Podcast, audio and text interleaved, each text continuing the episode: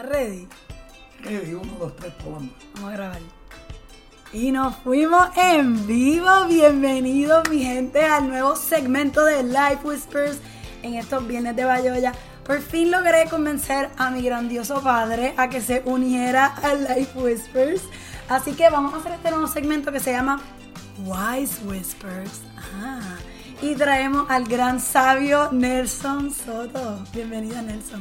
Gracias, gracias por la invitación. ¿Cómo te sientes? Pues lo de sabio no creo que me queda muy bien.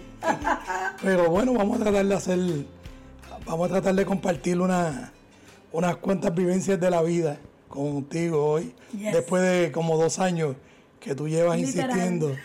Es que a mí no me gustan mucho las cámaras de televisión ni el micrófono. Pero lo hace bien, ¿no creen que le queda súper bien? Bueno, dice ella, porque el que... microfonito, salud, mira. Hola, salud. Yo creo que le queda bien y literalmente llevo dos años tratando de convencer a papi de que se una. Y él decía que es que él no tiene mucho que decir o que no es bueno en la cámara. Así que decidimos hacer estos segmentos cortitos y él nos va a, conver- a compartir diferentes proverbios. Así que cuéntanos, papi, de dónde viene este, este concepto del proverbio y por qué tú lo aplicas tanto a tu vida. Bueno, lo- el concepto de proverbio viene desde mi crianza de niño, que mi papá siempre me decía que cuando yo tuviera alguna situación, que pensara en, los más adultos que habían vivido experiencias similares o mucho antes que yo. Y de esas experiencias, pues, uno se, se va dando cuenta con los años que son los que forman a uno. Literal. Porque él siempre me decía que los más viejos siempre eran más sabios, no solo porque sabían más, sino porque eran más viejos y lo habían vivido primero. Y esas experiencias pues van formando a uno.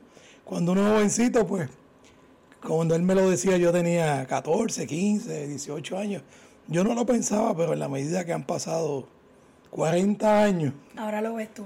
en los últimos 10 o 15 yo digo, caramba, mi papá decía lo que, lo que tenía que decir y es lo que es.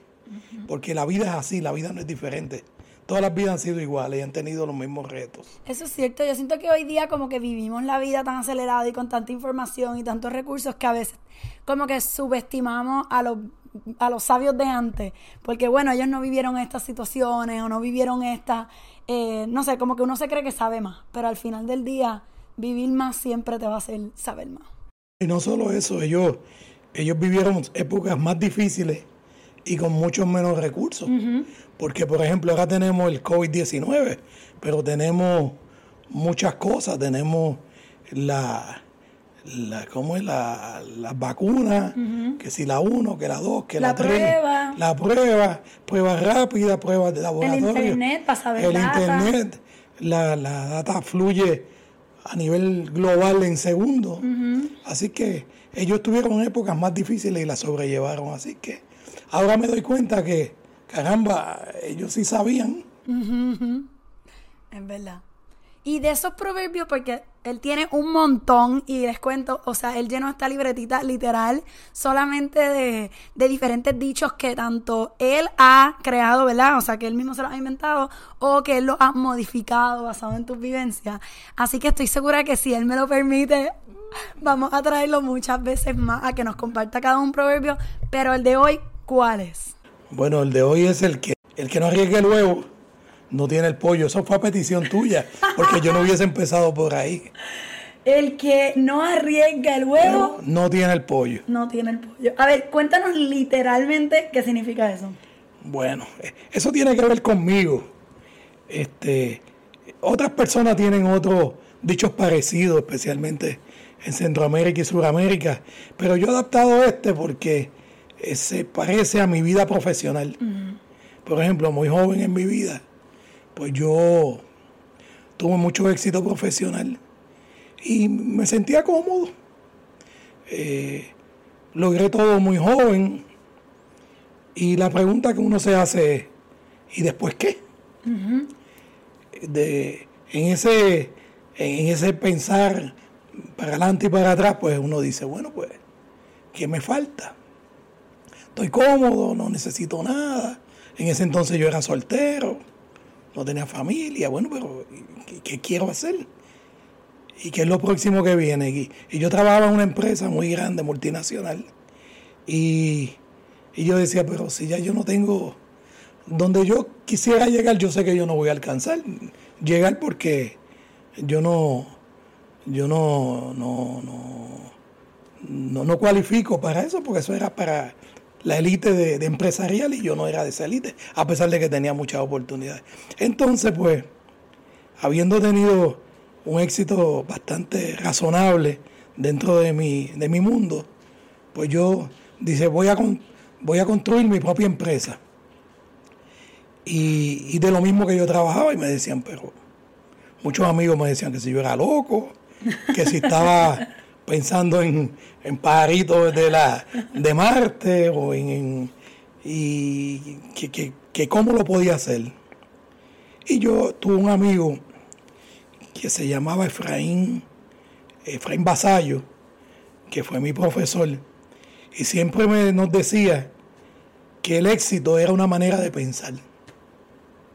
De hecho, él escribió un libro que yo lo tengo en algún sitio de mi casa, está y yo quiero que Viviana lo lea. Y que él me, me dedicó a mí ese libro. Bueno, una, una copia del libro, ¿no? Y, cuando después que lo leí, yo dije, la verdad que es cierto, el éxito es una manera de pensar. Uno piensa que, que va a tener éxito y tiene éxito. Uno piensa que va a fracasar y fracasa. Y es relativo, o sea, el éxito para una persona no se ve de la misma manera que se ve para otra persona. Correcto. Y el éxito es relativo, como tú dices. Entonces, pues yo decidí decir, bueno, yo, me, yo estoy cómodo en esto, pero yo me voy a ir a la, al, lado incómodo de la vida. No voy a vivir más en el comfort side de la vida, voy a vivir en el comfort en el no comfort. O yo no sabía ni, yo, yo, no era discomfort porque yo no sabía ni lo que me esperaba. Yo sabía que venían muchos de ellos. Al unknown, el unknown. Al unknown, al unknown. Bueno, vamos a ver lo que pasa. Pues entonces me surgió de una frase que yo había modificado, que el que no arriesga el huevo, pues no tiene, el, pollo. ¿Qué pasa? La gallina pone un huevo. Si se sienta encima de ella, encima del, del huevo, pues tiene un pollo. Y el pollo, si es una gallina, pues la gallina pone más huevos y sigue poniendo huevos. Pero si tú le coges el huevo cuando la gallina pone el huevo y te lo comes, pues no hay más huevo. No hay más huevo. Pero tampoco hay pollo. ni tampoco hay posibles gallinas.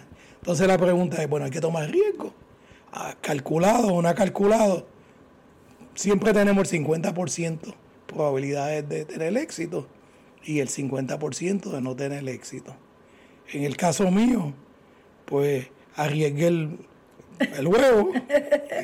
El, el huevo me, a veces se me ponía difícil, pero salió el pollo y después el pollo vinieron otras gallinitas y así por el estilo.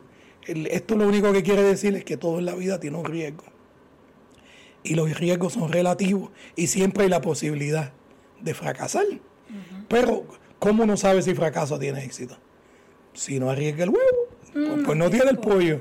Así que yo me arriesgué.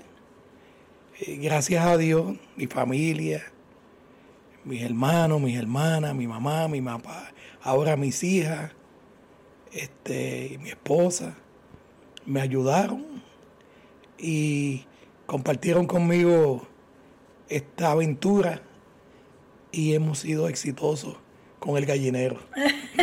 Ahora tengo, ahora tengo tres, cuatro gallinas, bueno, una gallina y tres gallinitas. Y una gallinitita chiquita. una nieta. Así que ese, de ahí sale el dicho del que no tiene del que no arriesga el huevo no tiene el pollo.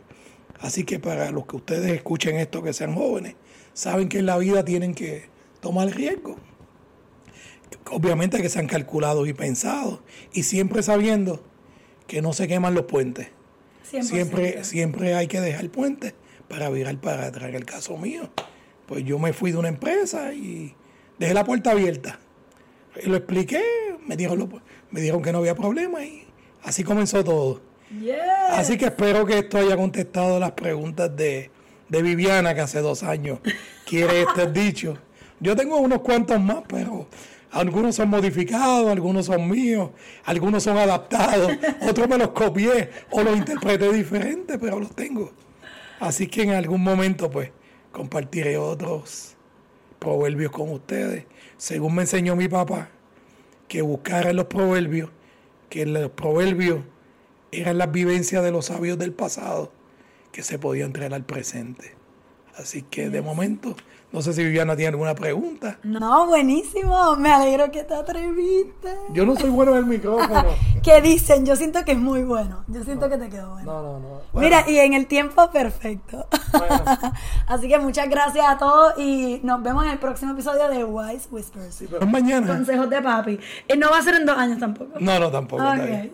Es que tengo que escribirlo y organizarlo porque yo lo escribo cuando me salen de la, de la mente, ¿no? Y, y- y se me olvida. Y, y a veces copio lo que no es o escribo lo que no entiendo y, pasa de todo. Pero nada, son vivencias y son válidas porque son vivencias de día a día. Yes. Así que nada, gracias por escucharnos y nos vemos en el próximo episodio. Chao.